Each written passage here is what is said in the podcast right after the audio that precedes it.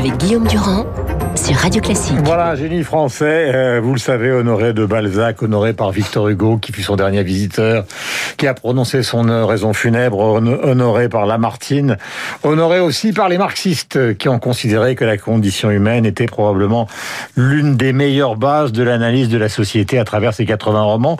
Je dois préciser, car il faut être très honnête, que dans Les Illusions perdues, qui est probablement l'un des meilleurs romans de Balzac, la charge contre le journalisme est d'une violence inouïe et d'une actualité prenante. Le journal, je cite Claude Vignon, qui est critique littéraire dans Les Illusions perdues.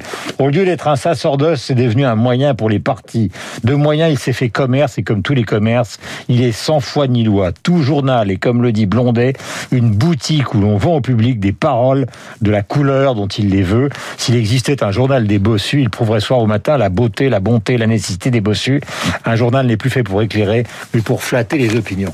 Alexis, c'est c'est violent et c'est totalement actuel.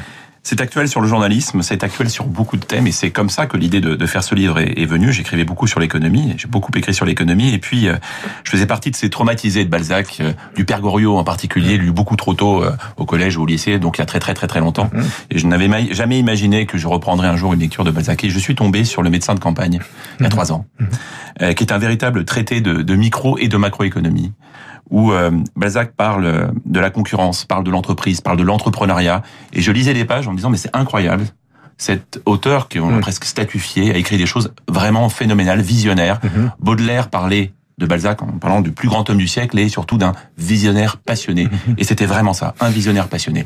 Et donc, oui, l'économie, la politique, le féminisme, l'art, euh, la musique, euh, surtout les thèmes d'éducation bien sûr, et on en parle beaucoup, et donc le, le, journalisme et donc les médias. Nous avons donc dans la comédie humaine 90 ouvrages qui ont été écrits, écrits pendant pratiquement 20 ans, ce qui est extravagant dans l'histoire de Balzac, qui c'est moins qu'on puisse dire n'était pas très joli garçon, c'est qu'il avait cette passion pour l'écriture et en même temps une sorte de passion pour l'économie qu'il essayait de mettre euh, en place lui-même, par exemple en étant imprimeur, éditeur, euh, en se lançant dans les entreprises multiples et variées dans lesquelles il a toujours fait un bid total et ce qui lui a valu toute sa vie de courir derrière l'argent. C'est exactement ça. Et d'ailleurs, c'est un reproche qu'on lui a parfois fait de son temps en disant que c'était quelqu'un qui écrivait beaucoup uniquement parce qu'il avait des créanciers au basque et qu'il fallait absolument trouver de l'argent euh, pour payer tous ses créanciers. Surtout que toutes ses aventures entrepreneuriales ont été des échecs.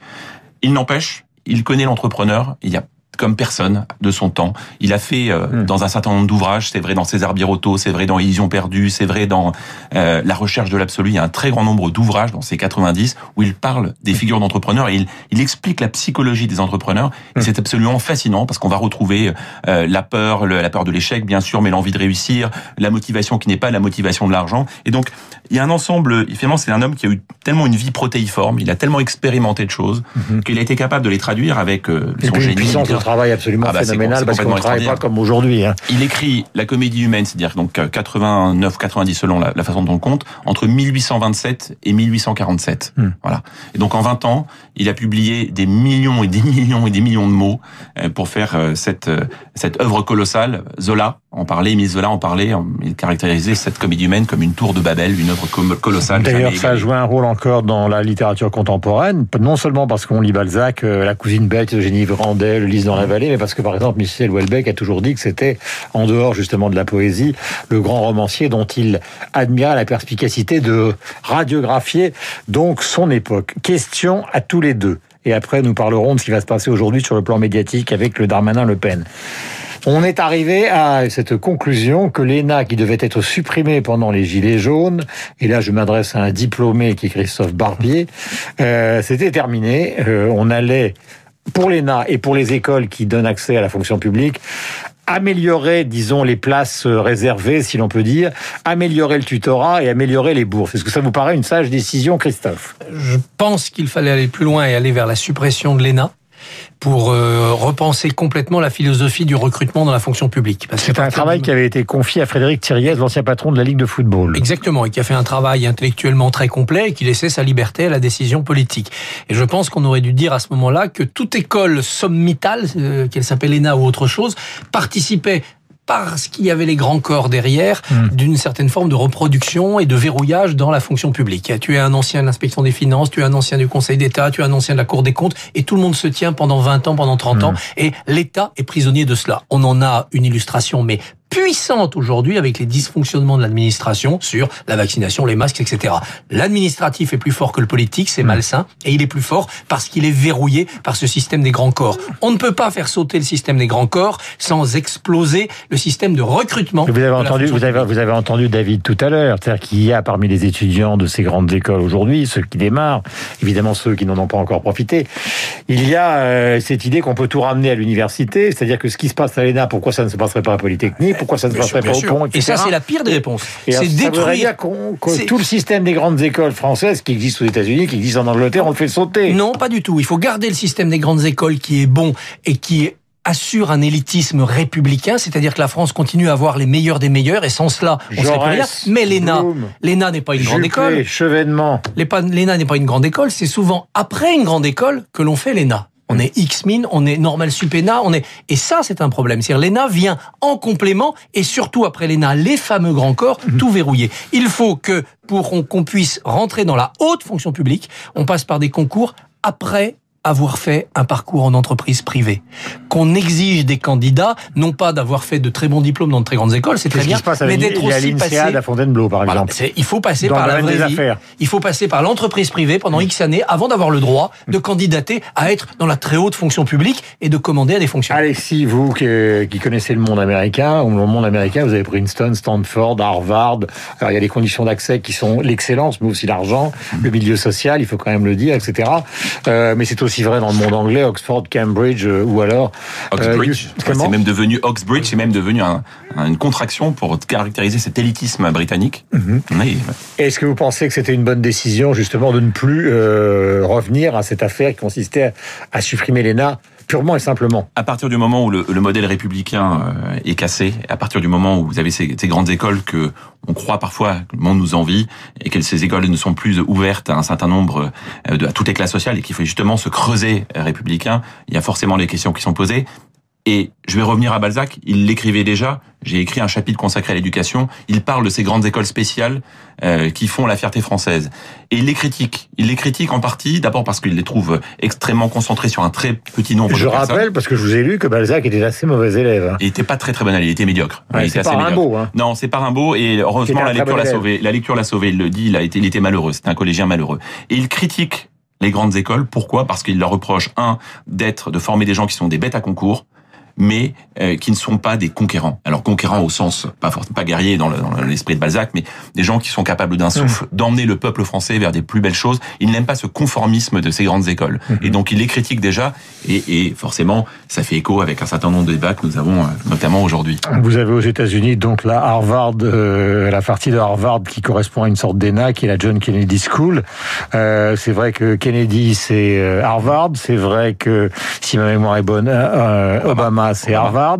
Les deux Bush, c'est Harvard, hein, le père et le fils. Donc la tradition américaine, c'est un peu la même quand même. Hein. Il y a une, tradition et on retrouve les mêmes types de problèmes. C'est un système où c'est carrément les pères et les enfants qui, se succèdent. C'est ça, et on retrouve, euh, vous savez, il y a une grande crise des, des pré-étudiants aux États-Unis parce que faire une université aux États-Unis, ça coûte extrêmement cher, même une université publique. Alors on imagine en plus les Harvard, les Princeton et celles que vous venez de citer, les Stanford, ça coûte très très cher. On est sur plusieurs dizaines, milliers de dollars pour une année.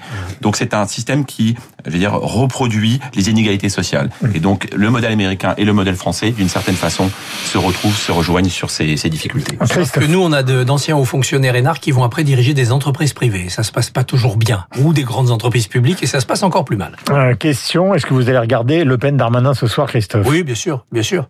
C'est un moment important de, de ce quinquennat, puisque l'émission politique de la n'a pas voulu débattre avec Jean Castex, elle préfère venir sur le terrain de Darmanin. Darmanin doit y gagner des galons euh, supplémentaires euh, dans un contexte où euh, ça se rapproche entre les deux candidats Macron et Le Pen, c'est un moment assez important. Par ailleurs, la matière actuelle, la loi sur le séparatisme, la loi de sécurité globale, euh, tout cela rend le rendez-vous politique un, peu important. Alors parfois on est déçu par des affiches comme ça qui peuvent tourner à, une sorte de terrain neutre, mais ça peut être aussi un, un moment. Mais c'est quand même le cœur du nucléaire de ce qu'on pourrait appeler les oppositions. Je parle pas de la France insoumise, mais les oppositions de droite reprochent à Macron. C'est un manque de régalien. Donc c'est ça qui est important au-delà de l'affiche, c'est qu'on est sur le sujet qui est le sujet auquel on lui adresse le plus de reproches. La mission de Gérald Darmanin, c'est de crédibiliser Emmanuel Macron sur le régalien, sécurité et identité, mmh. c'est-à-dire d'apporter le capital du sarkozysme à Emmanuel Macron. L'autre mission de Gérald Darmanin, c'est de euh, disqualifier ou d'affaiblir Xavier Bertrand, qui est de la même région, ils sont proches, Hmm. et donc Darmanin doit être l'allié de Macron dans le territoire de Bertrand, territoire idéologique, territoire géographique. Alexis Karkling, sur ce même sujet, est-ce que vous avez l'impression justement que le grand reproche qu'on peut faire à ce quinquennat, c'est depuis l'affaire des Gilets jaunes, euh, euh, les Black Blocs, etc., puisqu'on a mis en cause la gestion de cette affaire, non seulement par Christophe Castaner, mais après par les préfets, est-ce que vous avez l'impression que c'est là, par ce biais-là, que ça pêche? Oui, clairement, le régalien est un sujet, un angle mort euh, euh, probablement de, de, de l'actuel gouvernement et de la présidence. Et, et vous me permettrez là encore, euh, Guillaume, de faire un lien avec, le, avec notre grand auteur, avec Balzac, qui évoque euh, l'inertie le, des rapports. Il dit la France, nous sommes les rois du monde, nous sommes les meilleurs du monde pour euh, disserter plutôt que d'agir et euh, pour produire des rapports qui sont une puissance d'inertie. Mmh. Et donc il y a cette inquiétude permanente sur un pays, sur une puissance qui deviendrait mesquine, qui deviendrait déclinante. C'est ce qu'il considère dans cette France de la Restauration et de la monarchie de Juillet qu'il observe. Et par bien des parallèles, on voit aujourd'hui des phénomènes similaires que on perçoit notamment sur toutes les inquiétudes qu'il y a autour de en France de la sécurité. Mmh. Est-ce que nous sommes en train d'être une, une, nation qui euh, qui part en vrille, pardon de le dire de façon triviale, qui est euh, en perdition? Certains le pensent. À différentes époques, on s'est toujours inquiété de voir la nation française euh, bah, reculer et décliner. Alors, il y a un sondage qui est tombé. 68% des Français considèrent qu'avant la fin de l'été, ils ne sont pas du tout certains qu'on aura vacciné tout le monde, comme ça a été promis par le gouvernement. Question à vous, Christophe. Euh, elle est importante. Nous sommes sur une stratégie qui est plutôt approuvée. Je ne parle pas de ce doute qui est vrai et réel, mais qui est plutôt approuvée, c'est-à-dire de ne pas reconfiner. Mais puisqu'on nous parle tout le temps du couple franco-allemand, on se rend compte qu'en Allemagne, c'est exactement le contraire. C'est-à-dire qu'ils non seulement ils confinent, mais ils font de plus en plus dur pour essayer de passer justement février et mars, qui à cause des variants sont présentés comme extrêmement compliqués. Qui a raison, Merkel ou Macron? C'est Emmanuel Macron qui a raison en France et Merkel en Allemagne. C'est pas du tout la même situation. Il y a des élections en Allemagne en septembre, des élections décisives. Il y a Merkel qui va passer la main. C'est un changement, un tournant historique pour eux.